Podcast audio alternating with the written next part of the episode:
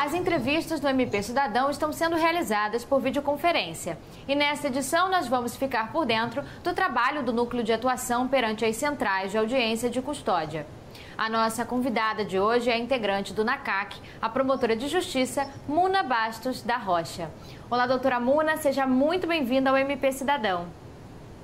Muito obrigada, obrigada pela oportunidade de falar sobre a audiência de custódia. Doutora, o que é e como funciona o NACAC? Bom, o NACAC ele é um núcleo de atuação perante as centrais de audiência de custódia. Ele foi criado por resolução do Procurador-Geral de Justiça recentemente em abril desse ano, em substituição ao que era o GCAC, que já era o nosso grupo especializado de atuação é, na Central de Audiência de Custódia. É, o nosso trabalho funciona basicamente com a realização de audiência de custódia no estado do Rio de Janeiro. A nossa criação acompanhou é, o que foi desenvolvido pelo Poder Judiciário, de modo que a SEAC funciona com três frentes, em três portas de entrada, sendo uma em Benfica, que é onde eu trabalho, uma em Volta Redonda e outra em Campos. É, basicamente, nosso núcleo tem a peculiaridade de a gente atuar diretamente na atividade fim, não depende de qualquer tipo de solicitação de auxílio, nossa designação já é para realização das audiências de custódia que acontecem de segunda a sexta. É, nós aqui de Benfica ficamos com cerca de 85% das audiências de todas as pessoas presas é, no estado do Rio de Janeiro. E basicamente no início a gente realizava as audiências de custódia relativas aos presos em flagrante e hoje em dia, depois de uma decisão judicial do Supremo Tribunal Federal, nós passamos a realizar as audiências de custódia de todas as pessoas presas. Isso envolve é, mandados de prisão preventiva, é, mandados de prisão temporária, prisões é, definitivas, é, prisões decorrentes de dívidas de alimento e também no caso de recaptura de presos que tenham se evadido do sistema penitenciário. Doutora, e como o NACAC se localiza dentro da estrutura do MPRJ? É, o NACAC ele é um núcleo de atuação especializada, só que, como eu disse, ele tem essa peculiaridade de ser voltado para atividade fim. Então, independe de qualquer tipo de solicitação é, em determinados grupos do MP, o promotor natural do caso ele faz a solicitação e aí o núcleo especializado atua. O NACAC não, ele já atua na atividade fim a despeito de haver um promotor natural do caso é, dentro né, da estrutura do, do MP, é, foram membros que foram designados pelo Procurador-Geral de Justiça para atuação, né, afetados para atuação específica da realização de, da, na, de audiências de custódia na Central, sendo que são três promotores designados do núcleo aqui em Benfica, um em Volta Redonda e um em Campos. Existe uma atuação conjunta é, dos membros do núcleo, com pacificação de entendimentos, mas tudo sempre respeitando a independência funcional. No caso específico aqui de Benfica, como eu disse, são três membros designados é, para o grupo, mas são quatro salas de audiência que funcionam de forma concomitante. Então, por conta disso, a movimentação dos promotores acaba designando promotores em auxílio para a realização dessa quarta sala de, de audiência. E doutora, como se estabelece o auxílio entre o NACAC e o CAL criminal? Bom, o CAL criminal é, tem uma atuação conjunta de parceria desenvolvida com os membros aqui do NACAC. Na verdade, a própria resolução prevê esse auxílio sendo realizado pelo CAL criminal. Inclusive, a gestão dos dados que são colhidos na audiência de custódia também perpassa é, pela atuação do CAL. É importante frisar que, a despeito da gente ter o foco na atividade fim, a nossa atuação é muito sensível, porque o promotor da audiência de custódia, principalmente no caso das prisões em flagrante, que representam a maior parte das audiências que nós realizamos aqui, são decorrentes de prisões em flagrante, é o primeiro contato que um promotor de justiça está tendo com aquele caso concreto. Então, é, houve um avanço significativo é, nós, membros do núcleo em articulação CAL, principalmente em articulação ao Poder Judiciário, houve é, a possibilidade de se estabelecer, é, junto com a Polícia Civil, a distribuição, é, desde da, do, da atuação, né, da autuação é, da prisão em flagrante, é, de modo que quando o procedimento chega aqui para a gente, já há uma distribuição. Então, por conta disso, a gente já sabe de antemão quem é o promotor natural da causa. Só que o primeiro contato é feito com o promotor da audiência de custódia, que é o promotor que tem independência funcional para atuar é, naquele caso. Só que são muitas peculiaridades que é, é, só quem vive aqui na audiência de custódia, principalmente se tratando de uma audiência aqui em Benfica que é realizada dentro é, de um presídio, né, falando de forma mais simples, existem peculiaridades e questões administrativas que envolvem a interlocução com todas as instituições. Então, se hoje em dia a audiência de custódia do Rio de Janeiro ela serve de exemplo para todas as unidades da federação, é, a gente já observou, inclusive, é, membros do, do, do CNJ, né, do Conselho Nacional de Justiça, vindo visitar aqui a, a central, a SEAC, principalmente de Benfica, é, exatamente para identificar como esse modelo deu tanto certo, porque existe um fluxo de trabalho que é muito funcional, isso tudo depende muito da articulação com as instituições. São sem a participação do MP, do Poder Judiciário, da Defensoria Pública, da Ordem dos Advogados do Brasil, isso aqui não teria funcionado como funciona e como serve de exemplo assim para todas as outras unidades.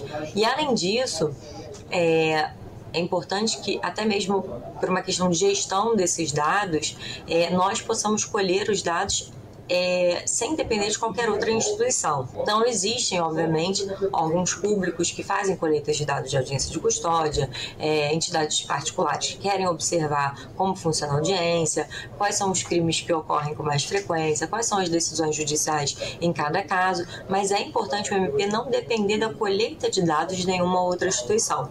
Então, por conta disso, é, também sempre houve um interesse da administração e do carro criminal na gestão é, desses dados. Então, a gente consegue colher os dados e fazer uma análise. Inclusive, nós apresentamos é, trimestralmente é, para o Procurador-Geral de Justiça relatórios de atuação demonstrando como vem se desenvolvendo as audiências de custódia, é, principalmente aqui no caso de, de Benfica, que é, acaba por abarcar grande parte dos, do, dos casos do estado do Rio é, além do CAL, né, desse auxílio do CAL, nós também contamos com o auxílio da CSI, que é a Coordenadoria de Segurança e Inteligência, e também com o CRAI, que é o Centro de Apoio é, Operacional para questão mais administrativa. Então, para que nós possamos estar embasados para a realização da audiência de custódia, a gente precisa ter uma análise da vida daquele custodiado em específico.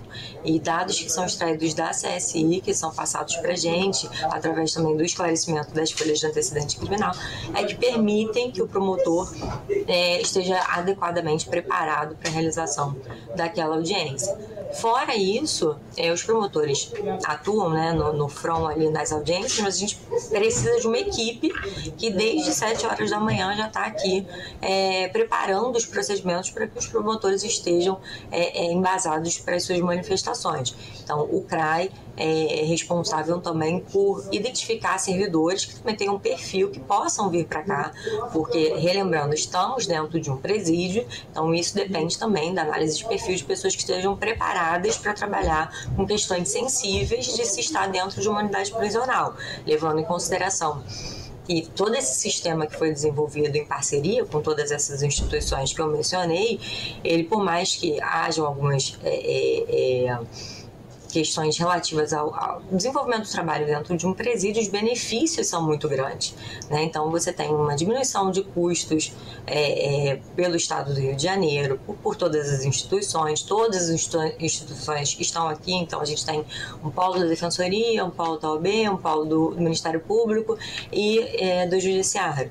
E a tendência é que isso só cresça, né? inclusive com outros institutos sendo celebrados aqui também na audiência de custódia.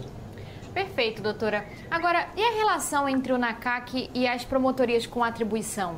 Bom, é, como eu expliquei, as promotorias com atribuição elas não, não têm que fazer nenhuma requisição de auxílio para a nossa atuação. Né? A nossa atuação é, é revestida de muita independência funcional.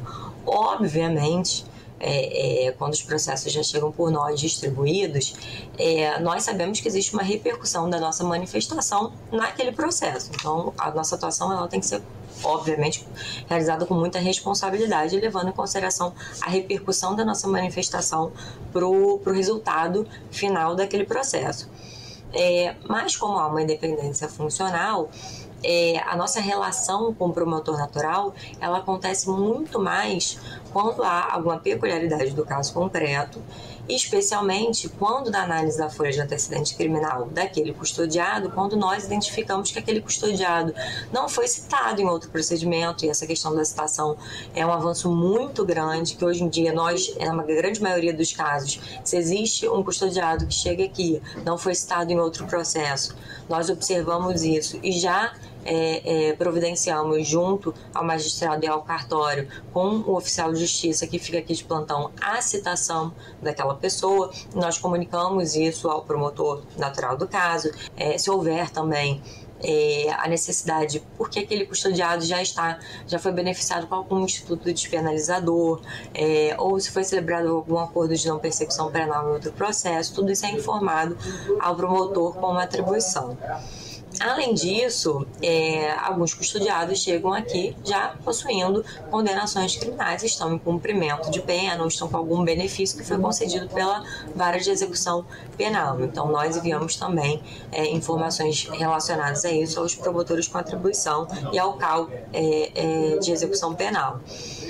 Por fim, também em relação às audiências de custódia, basicamente, o foco delas desde o início é analisar se houve algum tipo de violência policial ou tortura é, na realização inicialmente da prisão em flagrante hoje em dia no cumprimento de qualquer mandado de prisão, no caso do, do evadido.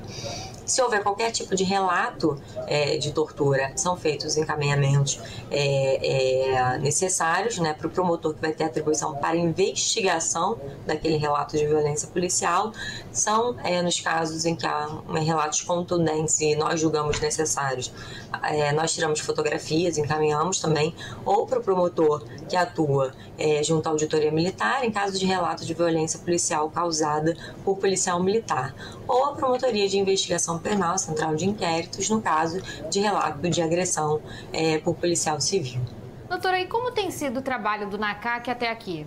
Olha, eu falo por mim, mas falo também pelos membros do núcleo que todos nós consideramos o trabalho desenvolvido é, pelo NACAC muito positivo. Né? Inicialmente, quando as audiências de custódia foram instaladas aqui é, no Rio de Janeiro, havia um índice de divergência muito grande entre as manifestações ministeriais e as decisões é, judiciais, que não era de interesse, obviamente, é, de nenhum de nós. É, não se está aqui a defender qualquer tipo de padronização a priorística em manifestações, mas obviamente existem casos que demandam mais atenção e que eventual soltura pode representar um prejuízo muito grande para a sociedade. E é isso que a gente busca evitar aqui na audiência de custódia também. Então, um exemplo que nós podemos dar é no início das audiências de custódia, quando nós observarmos alguma soltura é, descabida, alguma decisão teratológica, o recurso é, cabível é um recurso em sentido estrito. Esse recurso, ele não possui efeito suspensivo, então a efetividade, a eficácia desse recurso acabava sendo muito baixa. O resultado prático que a gente obtinha é, com a interposição desse recurso é, é era ruim, era negativo. Foi feito um estudo jurisprudencial, que a princípio, para buscar esse efeito suspensivo, é, nós adotamos aqui é, é, a ideia de impetrar mandados de segurança para buscar esse efeito suspensivo. Foi realizado um estudo é, jurisprudencial, consulta os promotores é, das várias criminais e é, nós começamos a perceber que a receptividade da jurisprudência é muito maior é, caso fosse é, utilizada uma medida cautelar nominada para buscar esse efeito suspensivo. Desde então, é, nós tivemos inúmeros casos em que as decisões foram revertidas e, de fato, houve ali um benefício muito grande dessa atuação coordenada do núcleo. Além disso, a partir do momento em que há membros fixos no núcleo, é, eventuais é, disparidades nas manifestações ministeriais são reduzidas e, obviamente, sempre respeitando a independência funcional, mas a nossa atuação ela tem que ser muito responsável, cautelosa e sensível, levando em consideração a repercussão dela é, no processo né, ao longo da instrução criminal.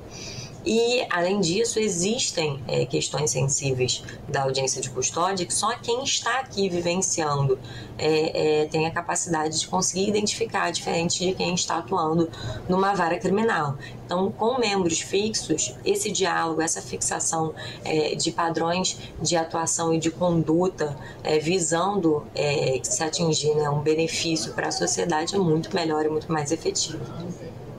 Doutora Muna, infelizmente a nossa entrevista está chegando ao fim.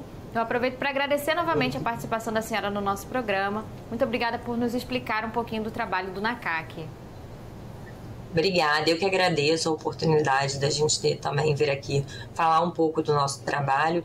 É, muitas das vezes as audiências de custódia foram muito criticadas, né, a sua implementação, mas hoje em dia o Ministério Público, felizmente, se faz presente com muita força dentro das audiências de custódia e essa mensagem que a gente queria é, é passar, né? É, a sociedade não está desamparada, muito pelo contrário. A nossa busca aqui nas audiências de custódia é atuando dentro dos padrões obviamente, da legalidade, buscar que a sociedade esteja de fato protegida né, e resguardada.